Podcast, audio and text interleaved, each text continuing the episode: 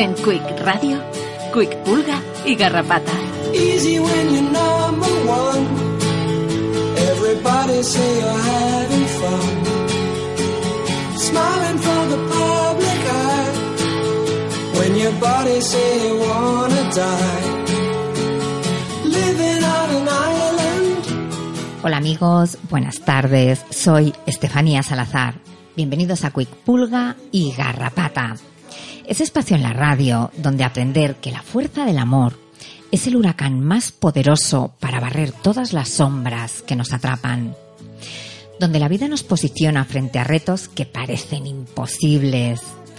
Sin embargo, con nuestra atención plena, nuestra paciencia, nuestra fuerza y nuestro valor, somos capaces no solo de superarlos, sino de agradecerles la sabiduría que nos han regalado con su llegada a nuestras vidas.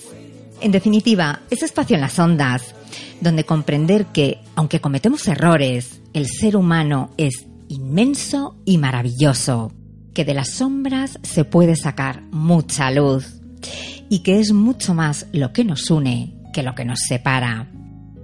Lady Gaga, en compañía del Dalai Lama, en la conferencia a los alcaldes de Estados Unidos explicaba lo siguiente.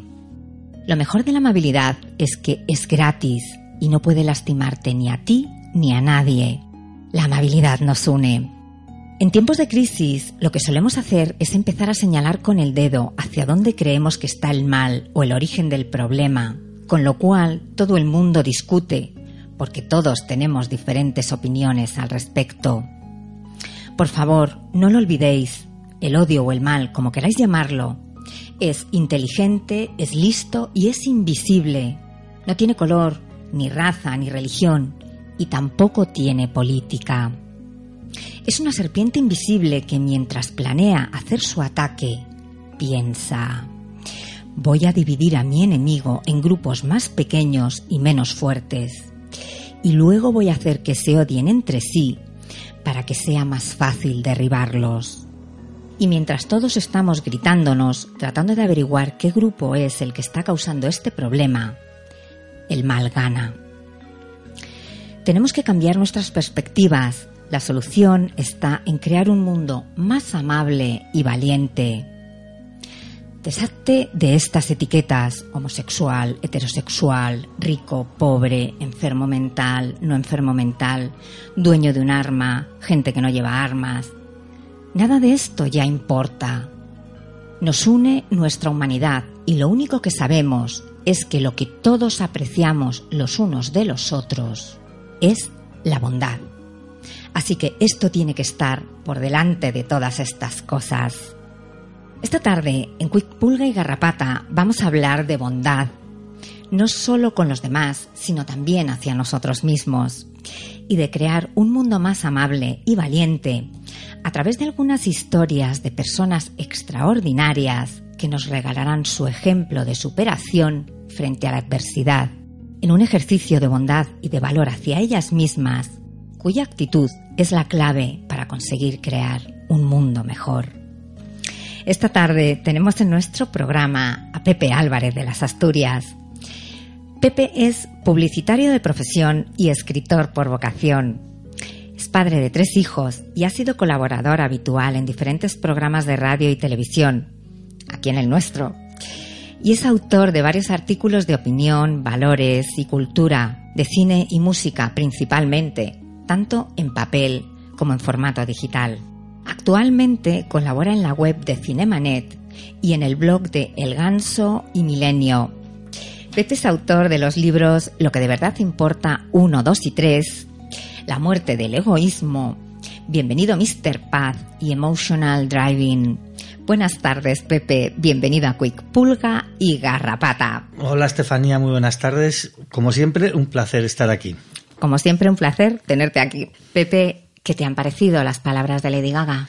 Pues la verdad, mm, en primer lugar, sorprendentes, porque no imaginaba que Lady Gaga tuviera esos pensamientos tan profundos. Es, es una de las cosas que, que debemos erradicar un poco, ¿no? Los prejuicios. Claro que sí. Eh, y en segundo lugar me han encantado, absolutamente eh, tiene toda la razón. Hay una frase que yo eh, decía mucho en, las presentaciones de la muerte del egoísmo Es una frase de una de mis películas favoritas, del filo de la navaja, la versión de, de 1949, la de Tyrone Power. Y al final de la peli, pues es un personaje que dedica toda su vida a encontrarse a sí mismo y a ver qué puede hacer por los demás, ¿no?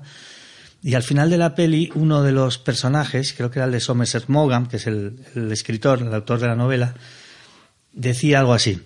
Creo que quien la haya conocido no podrá sustraerse a su bondad y nobleza. La bondad es, al fin y al cabo, la fuerza más poderosa del mundo. Qué bonito. Y a mí esta frase, que siempre me ha encantado, la cito siempre que puedo, me ha recordado mucho las palabras de, de Lady Gaga, ¿no? Sí. La bondad es esa fuerza poderosísima, también lo decía Beethoven, y, que ojalá abundara un poquito más en vez de tanta maldad, tanta, tanto odio y tanta cizaña, que al final es el, el terreno en el que nos movemos habitualmente, ¿no? Pues sí, la verdad es que, so- am- vamos, eh, yo no soy una fan de su música, concretamente, ¿no? De hecho, prácticamente no, no conocía, no conozco mucho sus canciones.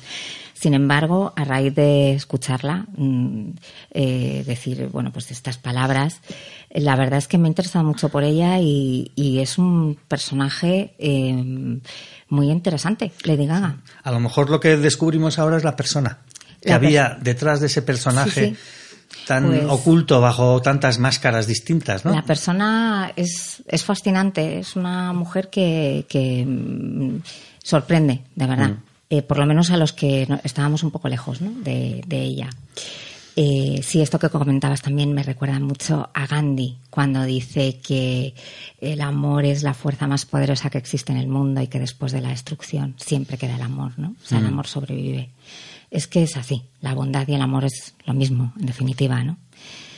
está muy relacionado ¿no? con todo esto que estamos hablando. Y es verdad que hay que ponerlo en su sitio, ¿no? Ahí en Totalmente, en- totalmente, en desde luego.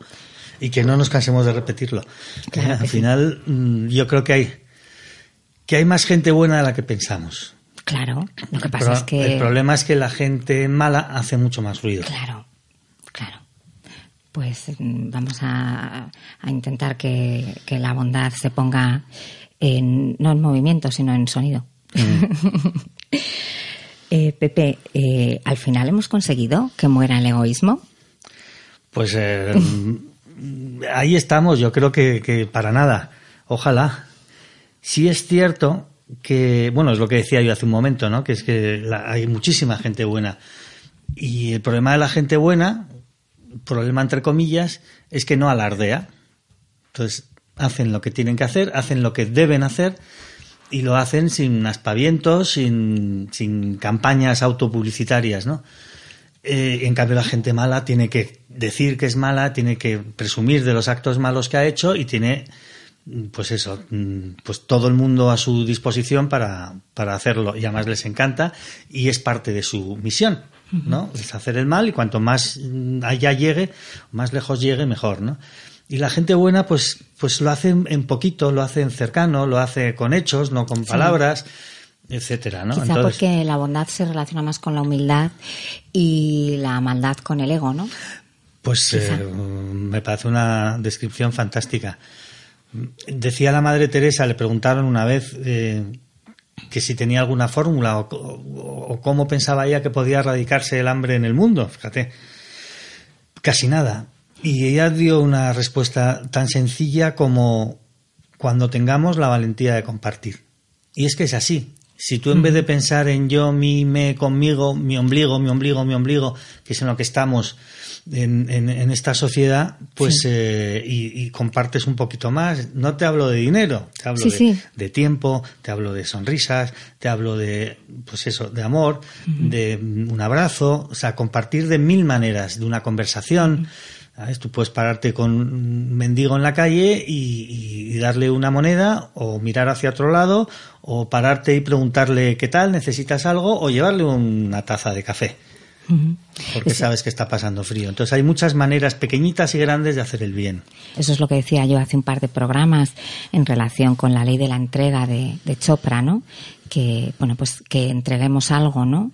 El propósito de entregar algo, siempre que te encuentres con alguien, entregarle algo. Y entonces él dice, las entregas más poderosas no son las materiales, Exacto. ¿Mm?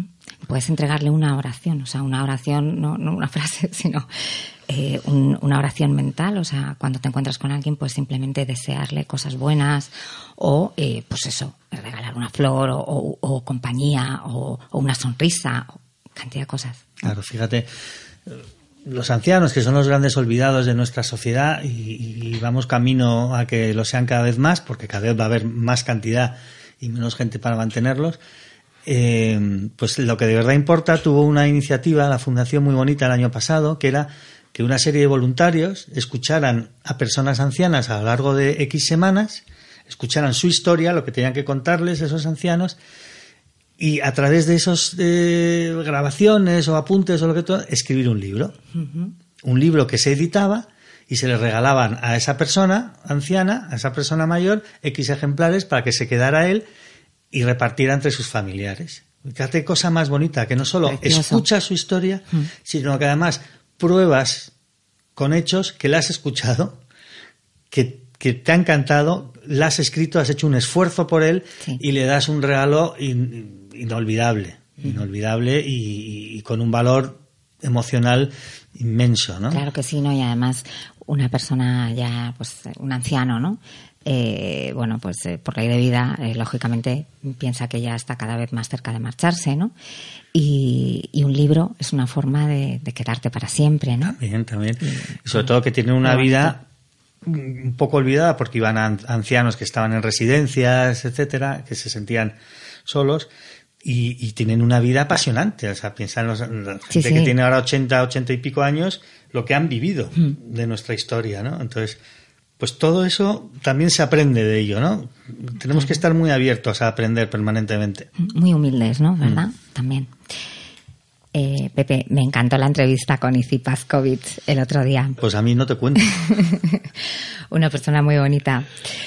Eh, bueno, yo la verdad es que estaba, estaba bastante agotada, pero, pero bueno, sobre todo porque el tema de, con la dislexia, el inglés y tal, mm, eh, para mí fue, fue un esfuerzo, ¿no? Maravilloso, maravilloso.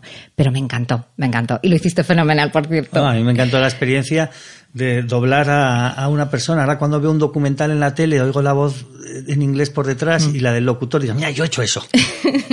Con Easy yo he hecho eso. Cuando, cuando alguien te oiga hablar por la calle va a decir, anda, es Isi Paskovich. ¿Qué te pareció? Es una historia maravillosa. Eh, yo aprendí tres cosas con, con Easy. Una, la generosidad, que hay, es que hay gente para todo. A lo mejor su- sus campamentos o su causa no ha llegado a cientos de miles de personas o a millones de personas, pero está llegando a unas cientos o unas miles que son los, los autistas y sus Claro que familias sí. que han pasado por ahí, que les ha cambiado la vida radicalmente.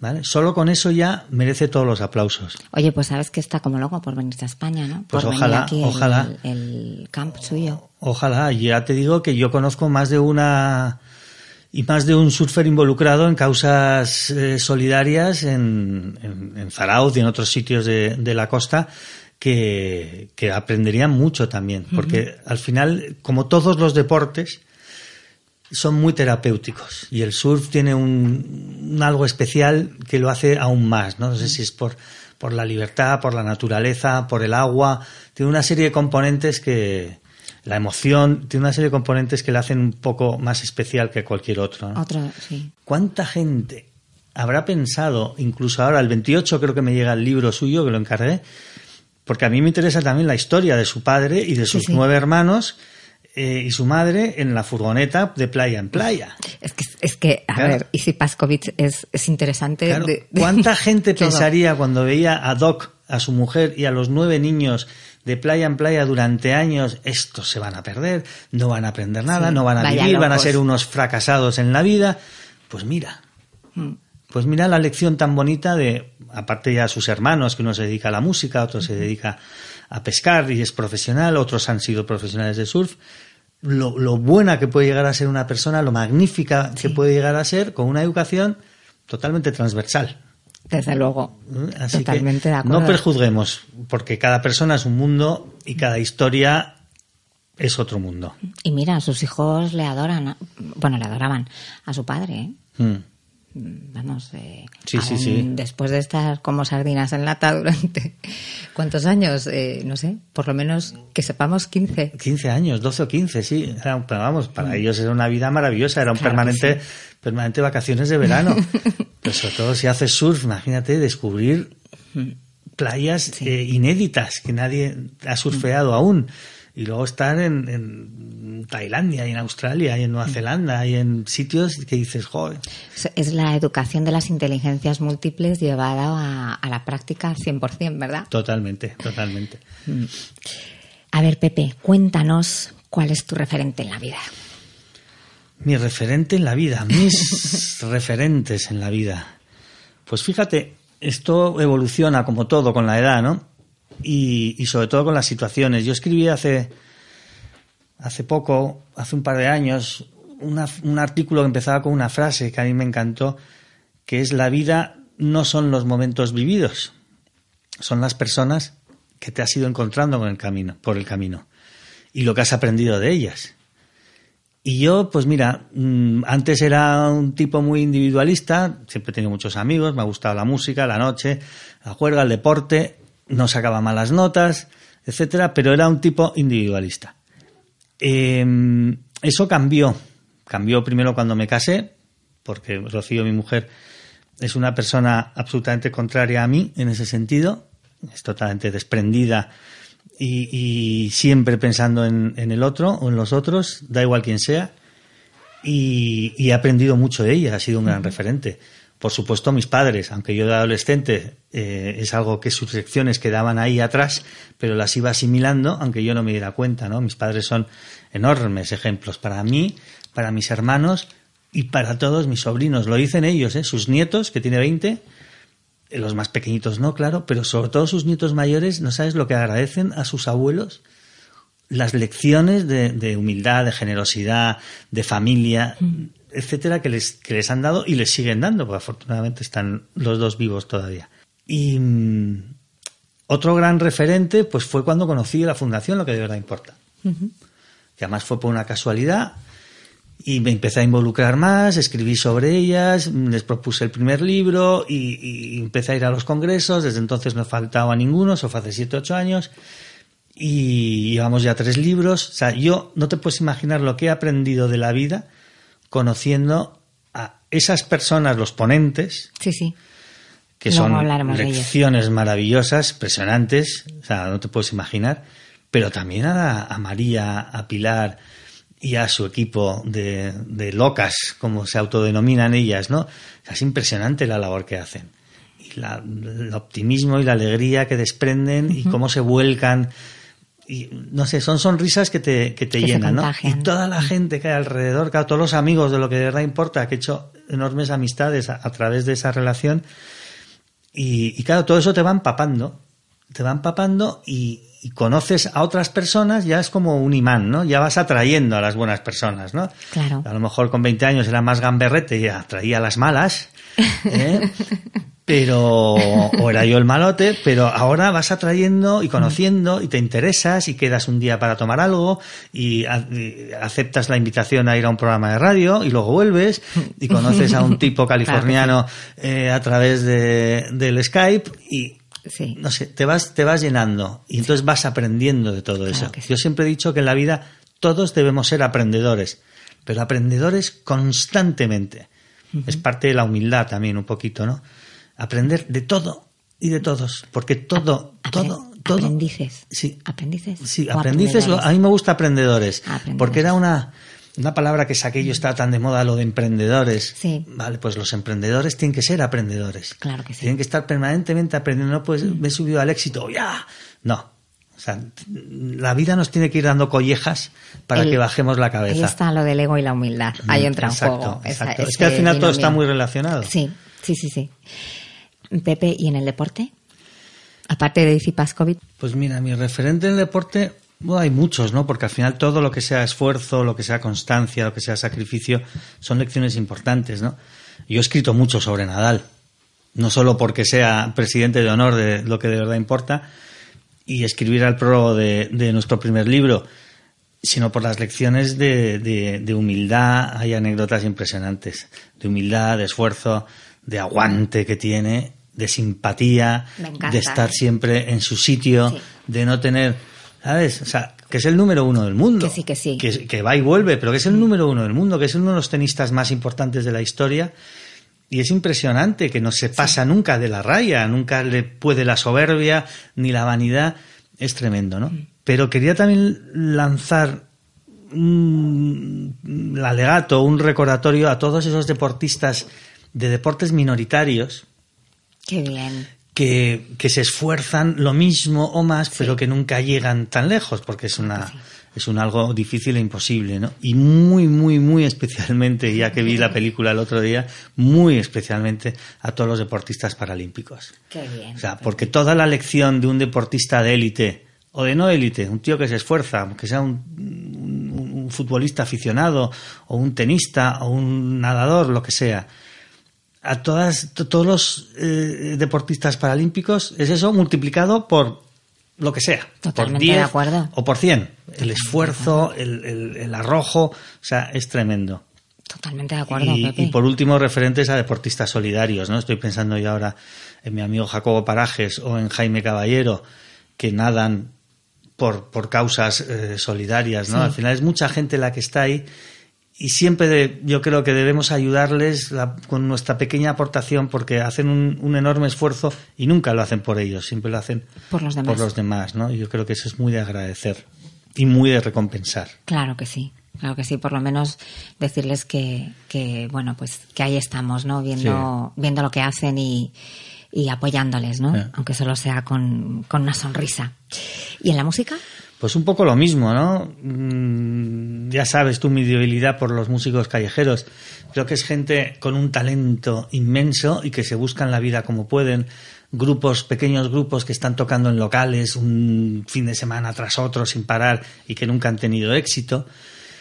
Eh, a mí, porque la música es una enorme parte de mi vida, eh, yo creo que todo lo que sea talento, todo lo que sea arte, da igual en qué, todo eso hay que agradecerlo y hay que y hay que interiorizarlo, ¿no? Y dar mucho las gracias a todos los músicos y a los artistas por todo lo que hacen, porque al final nos están haciendo un bien y muchas veces nosotros ni nos damos todos. cuenta, ¿eh? Sí, sí. ¿sabes? Mm. Y, y luego están los top, por supuesto, ¿no? Que también hacen, hacen su parte, ¿no? Yo soy muy de Van Morrison, soy muy de, de del Boss, soy muy de Pink Floyd, de Jackson Brown, sobre todo, y, y al final es, no sé, la música es algo que deberíamos compartir permanentemente, permanentemente, porque es increíble el bien que hace, ¿no? Sí, es un lenguaje que nos une Buah, a es todos. tremendo, es tremendo.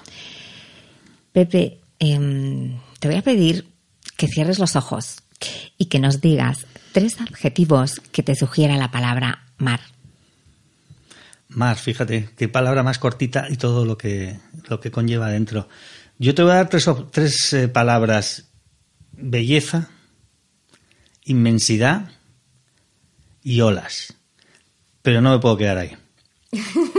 Tú a mí me hablas de mar y yo tengo que, que- que hablar un poquito más del mar. Pues venga. O sea, para mí el mar, no sé, leí una frase hace, hace unos meses que es ¿cuánto tiempo eres capaz de estar sin ver el mar antes de volverte loco, no? Pues yo necesito ir y ver el mar de vez en cuando porque, porque ahí me calma, me, me- me gusta, me libera y me, hace reflexionar sobre, sobre cosas, ¿no? El mar decía que es inmenso, es inmensidad. Eh, Decía Don Winslow, que es un, un escritor de novela negra, de, sobre todo narcotráfico, el famoso autor del, del Poder del Perro y el Cártel, en una presentación a la que asistí, le, le pregunté sobre el surf, porque él hace surf y, y además tiene dos novelas ambientadas en San Diego con, con protagonistas que es surfero. Y me dio una frase que se me quedó grabada y no se me ha olvidado nunca. Y es, el mar te pone en tu sitio. Al océano no le importa que tú estés ahí. Él hará siempre lo que tenga que hacer. Y yo creo que es cierto, ¿no? El mar al final, esa cosa tan enorme que además une todos los continentes, nosotros somos hormiguitas a su lado, no somos nada. Entonces, todo ese ombligo, todo ese ego que tenemos los seres humanos, que queremos mm, modificar la naturaleza y que nos creemos los amos del mundo, eh, eh, en general y en individual, o sea, que eres el triunfador de tu empresa o que has tenido éxito en no sé qué, pues el mar es lo que te pone en tu sitio, porque te hace flaps y, y te ahoga. Sí, sí, sí. O te sí. hace flaps y te deja perdido en la inmensidad. O te hace flaps y te sumerge en un mundo maravilloso eh, y riquísimo de colores, de animales, de, de naturaleza, que es bestial, ¿no? Metafóricamente hablando es como un baño de humildad, ¿no? Es un tremendo baño de humildad. No te digo ya cuando llega un tsunami o algún fenómeno de estos, sí. ¿no? Eso es- ya pone la- al ser humano en general muy, muy, Muy en su sitio. ¿no? Y bueno, el mar para mí es olas. O sea, yo el mar lo he conocido con olas. Yo toda mi vida, desde, desde que nací, eh, he veraneado y he pasado larguísimas temporadas en el norte, en mi Zarauz querido, y ahora más en Cantabria, en comillas, pero el mar, el Cantábrico, olas. He soñado con ir a Hawái algún día, a ver si me invita a. Yo cuando- creo que cuando, ven, cuando venga a España le voy a decir, oye, invítame, Claro. me llevas ahí a Oahu.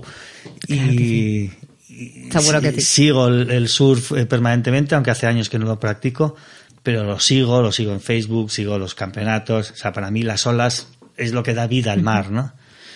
Y decía belleza, porque es que no hay nada más bonito que una puesta de sol en, en el mar. No he hecho yo tampoco mucho submarinismo, pero la riqueza que tiene el, el mar por dentro es brutal. O sea, no tiene nada que ver con la que hay fuera de color, de, de vida. No sé, es, es el mar es el, el mar. Para mí es mucho mar. Es mucho, mucho más. Pepe, vamos a hablar de lo que de verdad importa tres. El libro que acabáis de publicar. Eres autor. Soy Coautor. el. Sí, bueno, yo escribo los textos y mi amigo Dani Losada, que por cierto nos unió la música eh, y nos sigue uniendo mucho a la música, es el autor de las fotos. Es un, O sea, que un, tándem. es un tremendo, es un, es un tremendo fotógrafo. Él hace unas fotos maravillosas. Son muy bonitas De, gente fotos, y tal. sí, sí, sí. Yo siempre le llamo retratista de almas. Él me llama Cursi, pero la cosa se queda ahí. Para mí eres un gran retratista de almas. Pues el libro mm, es maravilloso, no solo por el contenido, sino por la forma, porque es una edición en color, eh, con unas fotografías muy chulas que además se lee fenomenal. Y lo digo yo, que soy disléxica, y no te creas que es fácil oírme decir eso de cualquier libro. Me encanta el diseño y lo que más me gusta o lo que más me atrae del libro es que terminas una historia y, bueno, pues sientes curiosidad por ir, por ir a la siguiente, ¿no? Y eso es, yo creo que es el triunfo de un libro, ¿no? Cuando mm, te pica el gusanillo para saber, bueno, ¿y qué pasará en el capítulo siguiente, no? Pues eh, me parece que este libro es como la vida misma. es la vida. Los, es que lo que de verdad importa es la vida. La fundación nació para dar esos testimonios directos a los jóvenes de 17 y 18 años, ¿no? que les enseñaran de primera mano qué es lo que de verdad importa antes de que llegaran a ser mayores y lo descubrieran tarde. Es una edad maravillosa para descubrirlo. Y entonces ahí no, no les cuenta nadie de mano de tal, no, no, estos van, va a Irene Villa, va Nando Parrado, va Kyle Maynard, va Bosco Gutiérrez Cortina y les cuentan en directo su vivencia. Y claro, los niños, yo he estado en, en- en siete congresos o en ocho y no te puedes imaginar las caras, El efecto. el claro. efecto, cómo vuelven a casa, Sí, sí, sí. cómo hablan entre ellos mismos, de repente dejan de hablar de chicas y de fútbol y, y empiezan a hablar de, joder, de un tío que sin brazos ni piernas ha subido el Kilimanjaro.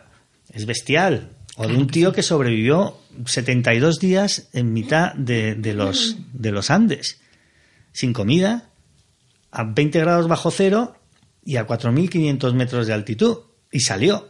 Sí, sí. Entonces, todo eso cuando te lo cuentan Nando Parrado, dices, "Pf, no es lo mismo que lo leas, ni siquiera en el libro de Nando Parrado, ¿no? O en los míos. Lo que pasa es que yo hablé con María hace muchos años, con María y Pilar, y les propuse que además de a los jóvenes de 18 y 17 años, el libro les llegara a mucha más gente claro, a todo el mundo. a todo el mundo, a padres, a profesores, a hermanos mayores, a hermanos pequeños, etcétera, ¿no? Y a empresas. Sí, sí, O sea, sí, es un sí. regalo de empresa eh, que en Navidades no veas tú el éxito que tiene. Sí, sí. Y, y entonces todas esas historias que son reales y que son maravillosas lecciones de vida son lo que hace estos libros realmente valiosos. No que los haya escrito yo, que los escribo con todo el cariño y con muchísima dedicación. Pero lo que vale ahí son las historias. Bueno, todo. Pepe, ¿por qué Jane Goodall? Pues mira, porque este año la fundación está un poco más concienciada, bueno, siempre lo ha estado, ¿no? Pero decía, ¿por qué no mm, expresarlo de manera más eh, directa, ¿no? Por el, porque otra de las cosas que importan de verdad en la vida es el medio ambiente. ¿Vale? Este planeta que estamos comiéndonos, también a raíz de lo que hablábamos antes del mar, ¿no? Al final el mar se está convirtiendo en un depósito bestial de basura. Veía un vídeo ayer que, se, se me saltaban las lágrimas. Yo estuve hace unos muchos años en Bali, que es un, era un lugar maravilloso, ahora está sobreexplotado. Yo estuve hace 20 años en viaje de novios. Y las aguas tal. Y vi un vídeo, parecía una- un banco gigantesco de medusas, pero eran plásticos eran plásticos. Pues es un poco eso, ¿no? Concienciar también a estos jóvenes de 17, 18 años, porque todo va muy enfocado a esas edades, Sí. de que cuiden el, el planeta un poquito mejor de lo que hemos hecho sus mayores, ¿no? Entonces Jane Goodall, pues, eh, pues es uno de los grandes referentes en, en este sentido, ¿no? Una persona que ha apostado y que ha dedicado toda su vida a, a los chimpancés, a la naturaleza en general, al cuidado del medio ambiente.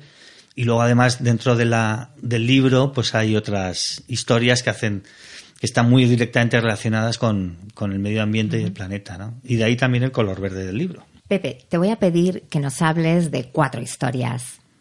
No que nos las cuentes, sino que nos hables de ellas. La primera, Albert Bosch. ¿Cómo conseguir tus sueños poniendo en práctica nuestros dones o habilidades?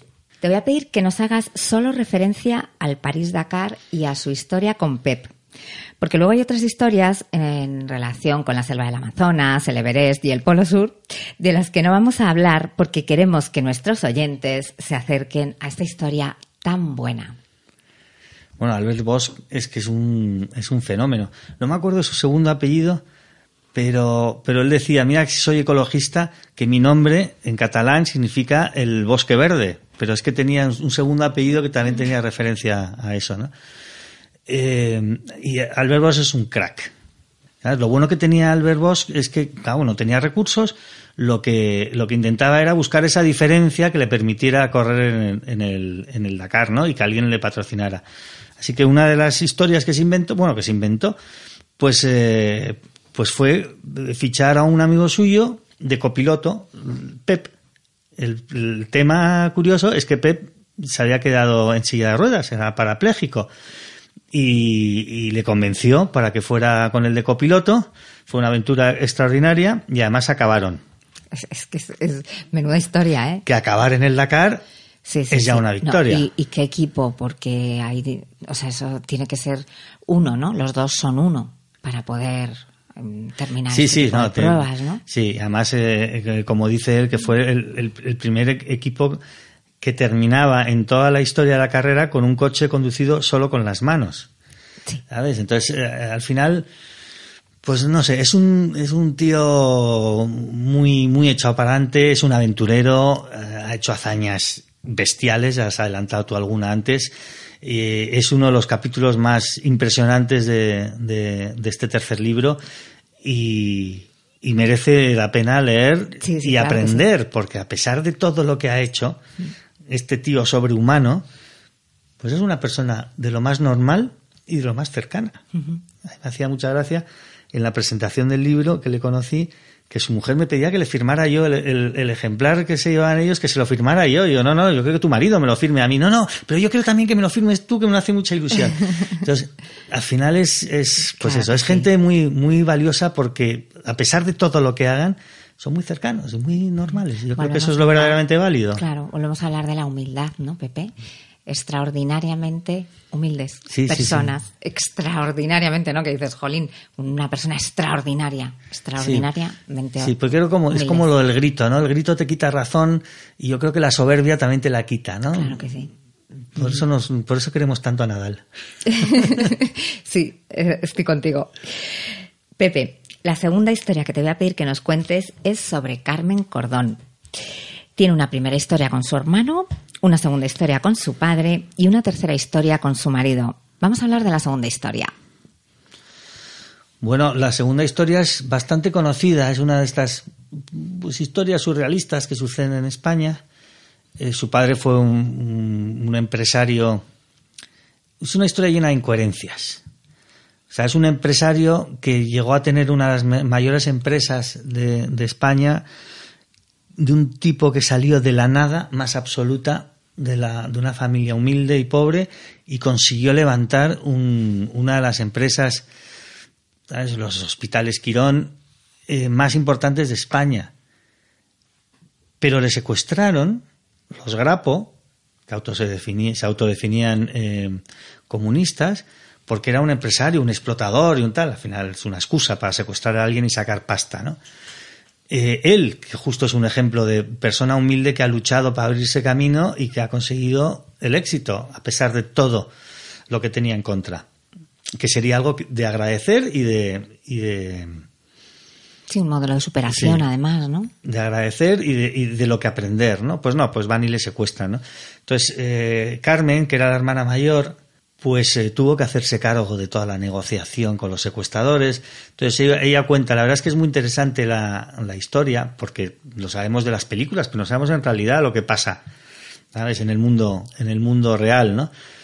eh, cómo fue la negociación, que se fueron a París ella y su marido, que les hacían cambiar de sitio a tal. Y al final, bueno, es una historia, no va a desvelar nada, porque todo el mundo lo sabe, eh, de repente desapareció, pero los Grapo decían que es que se había escapado.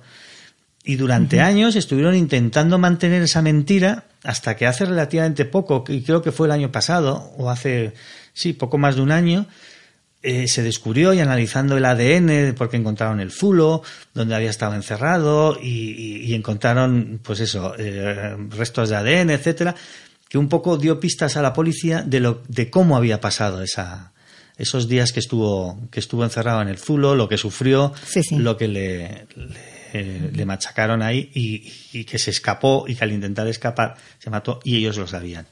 Pero bueno, es una historia de la historia de España, pero es muy interesante ver cómo Carmen lo cuenta todo desde dentro, ¿no? A mí ella me gusta mucho porque, mm, bueno, tiene un perfil de, bueno, pues ser una mujer, eh, bueno, pues con una vida fácil, ¿no? Acomodada, ¿no? Naciendo en una familia, claro, siendo hija de un empresario y tal.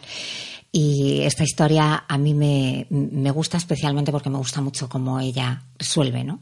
No solo eso, o sea, las demás historias, pero esta en concreto, porque claro, tampoco es común encontrarte en una situación así de, bueno, pues de repente, no solamente que han secuestrado a tu padre, sino que además tú tienes que negociar con los secuestradores, ¿no? O sea, es- es- te, te- pone con una sangre fría en una situación tan compleja que, que no es normal, ¿no? Sí, Y- Carmen, Carmen es muy valiente, es muy fuerte, es muy resolutiva y pero fíjate esto que dices, tampoco tuvo la vida tan fácil porque su padre les enseñó, claro, su padre tiene el origen que tiene y les enseñó lo importante que es valorar las cosas, o sea, no fueron niños mimados. Por eso pudo ser como, como Sí, fue sí, luego, sí. ¿no? Y luego ella ha sido una mujer muy resuelta que se ha reinventado. ah, quedaron en la ruina después del secuestro, tuvieron que, que reinventarse, reconducir sus, sus vidas y, y no sé, es, es una persona, la verdad que muy valiosa. Me gusta mucho cuando ella dice, la vida es una aventura intensa e impredecible sobre la que no hay control. Nuestro privilegio es extraer de ella las grandes lecciones. Joder, grandísima verdad. Jo, es que... Es que el palo te puede venir en cualquier momento. Siempre pensamos que el accidente no nos va a ocurrir a nosotros, que la ruina no nos va a ocurrir a nosotros, que el tsunami no nos va a coger a nosotros, pero al final vivimos en el, en- en el filo permanentemente. Eh, Yo el otro día estuve viendo una entrevista, Juan mm, eh, Martirena, creo que es apellida, que es un chaval normal, amigo de mis sobrinos, que se ha hecho muy famoso por un, por un vídeo en el que sacó que se ha quedado en silla de ruedas por un accidente de moto. Yo voy todos los días y vuelvo todos los días a trabajar en moto, con lluvia, sin lluvia, con autobuses y con coches. En cualquier momento te puede pasar a ti lo mismo, ¿no? Sí, yo también soy Ah. motera. Y, y al final es, es, es eso, ¿no? No sabes cuándo te va a Mm. Sí, sí, suceder sí. algo. Los libros de lo que de verdad importa están llenos de, de De esas, de ese tipo de historias, ¿no? Y al final, pues tienes que tener un armazón, tienes que tener una base para superarlos, ¿no? Si tienes esa base, tendrás más posibilidades de superarlos. Exactamente. Siguiente historia, Pepe. Los hermanos Aznárez. Otros dos cracks. Eh, uno de ellos, Sergio, nació ciego y autista, un autismo severo además. Y su hermano Juanma, pues es un fenómeno que le ha sacado adelante desde que eran pequeñitos, son uña y carne. Es curiosa aquí la historia y la conexión con la música, ¿no? Eh, decíamos que, el, que Itzy en- con, el tema del surf era capaz de sacar a niños del, autismo más profundo y hacer que conseguir que reaccionaran. Pues en el caso de Sergio, el, el punto de, de reacción fue la música. Era un niño que durante cuatro años se arañaba, gritaba, pataleaba, eh, nadie sabía por qué, ni cómo pararle, ni, ni qué le causaba qué, ni nada, hasta que la- una amiga de la madre le dijo, ¿y por qué no le traes a mi profesor de música por probar? Y fue entrar, eh, escuchar los primeros sonidos del, del piano y cambiar radicalmente. Desde ese momento empezó a dar clases de música, ahora es un pianista, no sé si consumado o no, pero, pero es un pianista y empezó a despertar y a reaccionar y a sonreír y luego en la 11 pues le enseñaron, maravillosa labor que hace la 11 siempre, le enseñaron a, a manejarse en la vida y el resto lo hizo su hermano porque le sacaba de la 11, se lo llevaba de excursión, se fueron a ver a la profesora a Marruecos en bicicleta, en tándem, desde Cuenca. Eh, y este verano hicieron, justo después de la presentación, se iban como tres días después, se iban a hacer Nueva York-San Francisco en tándem. Entonces, han vivido historias maravillosas los dos juntos, grabaron un documental que fue muy famoso, se llama La Sonrisa Verdadera, que está en internet, y su- escribió un libro su madre, que es otro ser maravilloso, muy simpática. Y, y ahí están. O sea, no sé qué reto será el siguiente que hagan, pero seguro que hay otro y, y lo, y lo cumplirán. ¿no? Y, de ser un niño autista y ciego, pues fíjate todo lo que se puede conseguir. Claro ¿no? que sí. Impresionante. Mm. Bueno, algo que eh, despertó su atención, ¿no? Que es la música. O sea, Sí. que gracias a la música se, se conectó, ¿no? A- Claro, gracias a la música y luego su hermano que le trata con, Y al amor de su hermano, con un claro. cariño, con una paciencia, con una comprensión, con una empatía bestial. Y luego la gente alrededor, pues que en vez de mirarle con caras raras, pues Claro. le han acogido y, y- Es que y eso es lo que tiene, es que, es que eso es lo que tiene, ¿no? Que, que, que hay que tratar a las personas pues con naturalidad y con cariño, ¿no? Claro, Y- todos, y ya está. todos somos distintos. ¿no? Me Claro acuerdo que que sí. en un programa que era sobre la guerra de las galaxias y un, un congreso que había habido y tal, de frikis, y entonces decía uno a la cámara de televisión, es que todos somos frikis de algo. y lo somos, Y, es verdad, verdad. Todos, todos somos diferentes, todos tenemos nuestras manías y nuestras y nuestras virtudes y nuestros valores. Y eso es, y eso es realmente lo que hay que mirar. No, No las Estoy diferencias, ni, ni, ni lo malo, ni las limitaciones, ¿no? Al revés. La riqueza de ser plurales, ¿no? De que Exacto. todos somos diferentes. Pepe, ya para terminar, háblanos de Enhamed. En Amet, en Amet, eh, pues eh, es, hablábamos antes de deportistas paralímpicos. Este es, pues, eh, no sé cuántas medallas de oro colecciona. Es un nadador ciego, paralímpico. Era, porque ya se ha retirado, ahora es coach, ya tiene una edad. Y tío simpatiquísimo, súper cercano, con una historia maravillosa. Y es un tío que se quedó ciego con 8 o 9 años, de repente. O sea, imagínate. Imagínate la madurez que tienes que, que- que tener para, para solventar ese, ese tema, ¿no? Y marcarse retos y empezar a entrenar. Es una historia muy bonita que, que vamos a dejar una historia preciosa de superación y de, y de sentido del humor y de simpatía que vamos a dejar que los, que los lectores la, la descubran como las Sí. otras que están en el libro. Sí, pero tiene un mensaje, eh, esa historia en concreto, tiene un mensaje muy poderoso de superación, pero muy poderoso y, y muy positivo y muy bonito. Muy bonito. Que Mm. tienen que, que leerla porque, porque de verdad que es, es un mensaje muy, muy poderoso para muchas cosas. Mm. Pepe, para cerrar el programa, te voy a pedir que nos leas algo del libro, u otro texto, lo que tú quieras, o que nos comentes algo tuyo en relación a lo que de verdad importa. Pues mira, voy a leer un, un parrafillo que está en el, en el libro de lo que de verdad importa, de un capítulo al final que se llama Historias que cambian vidas. Y es que realmente estos congresos, igual que podría hacer este libro, eh, lo importante es que cambian vidas. Quizá, solo quizá, para alguno de estos miles de jóvenes que han pasado por los congresos de valores de lo que de verdad importa a lo largo de estos diez años, la experiencia no dure más de unas horas. Tiene que haber de todo. Pero para la inmensa mayoría, esas horas, esas vivencias narradas en directo por sus protagonistas, esas valiosísimas lecciones de vida, van mucho más allá de los ojos y los oídos y muchísimo más allá de la razón, porque son de las que llegan directamente al corazón, sin darte cuenta, y ahí se plantan y echan raíces y se quedan fuertemente ancladas. Y esos chicos y chicas que han escuchado y asimilado tres o cuatro historias impresionantes, alucinantes, increíbles, saben que no han estado viendo una película o un show, sino que han asistido a la realidad, la cruda, brutal, espeluznante, maravillosa, inspiradora, sorprendente realidad. Por eso, cuando van a un congreso de lo que de verdad importa, lo normal es que todo cuanto ahí experimenten se quede grabado para siempre, para siempre.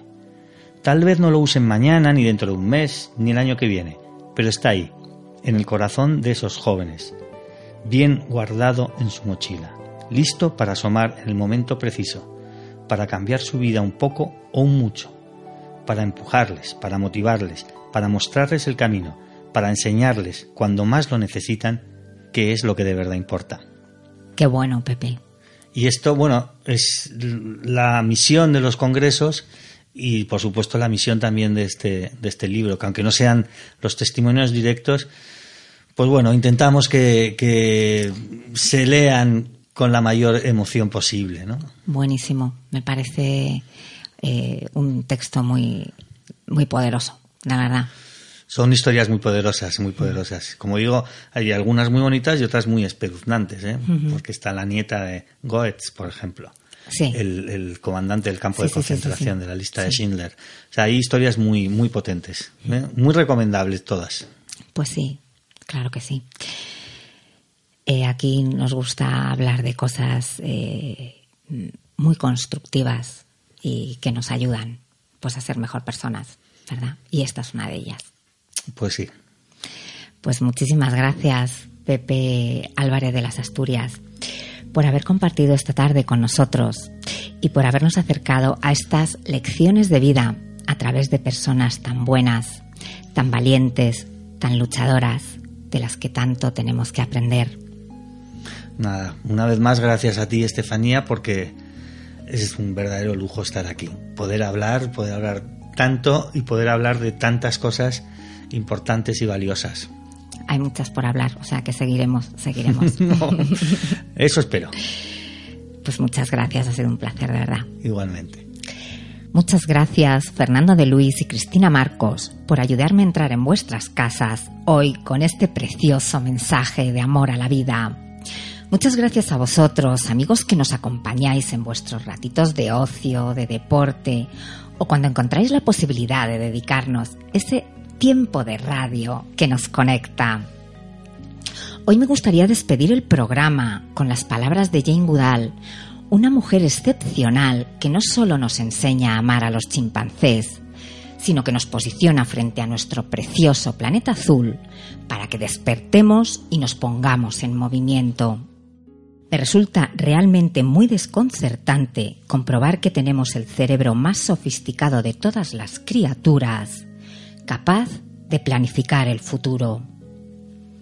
¿Cómo puede este mismo cerebro estar destruyendo el único mundo que tenemos? Es nuestro planeta el que estamos destrozando y de hecho estamos acabando con él. Me pregunto cómo puede suceder algo así y creo que se trata de una desconexión entre este cerebro poderoso y el corazón, el amor y la compasión. Gracias, Jane Godal, por estas palabras de auxilio que nos llaman a la acción. Aquí os dejamos con Steve Tyrell y otras voces maravillosas que nos recuerdan que lo que el mundo necesita es amor. Os esperamos el próximo martes a las 8 aquí en Quick Radio On Air y el podcast en Quick Pulga y Garrapata. Feliz momento presente allá donde estéis.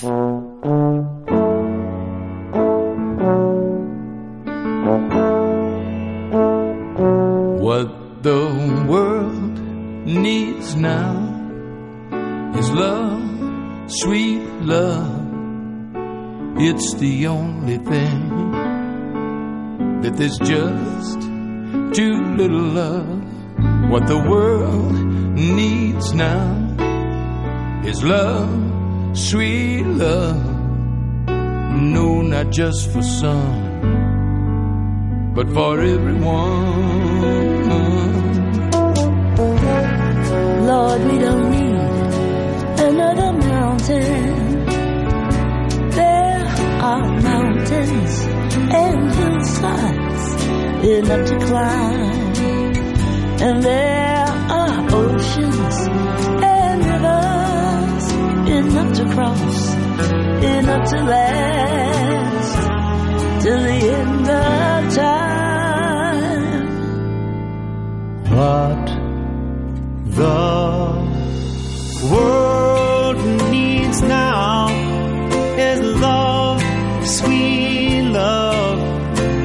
It's the only thing that there's just too little love. What the world needs now is love, sweet love. No, not just for some, but for everyone.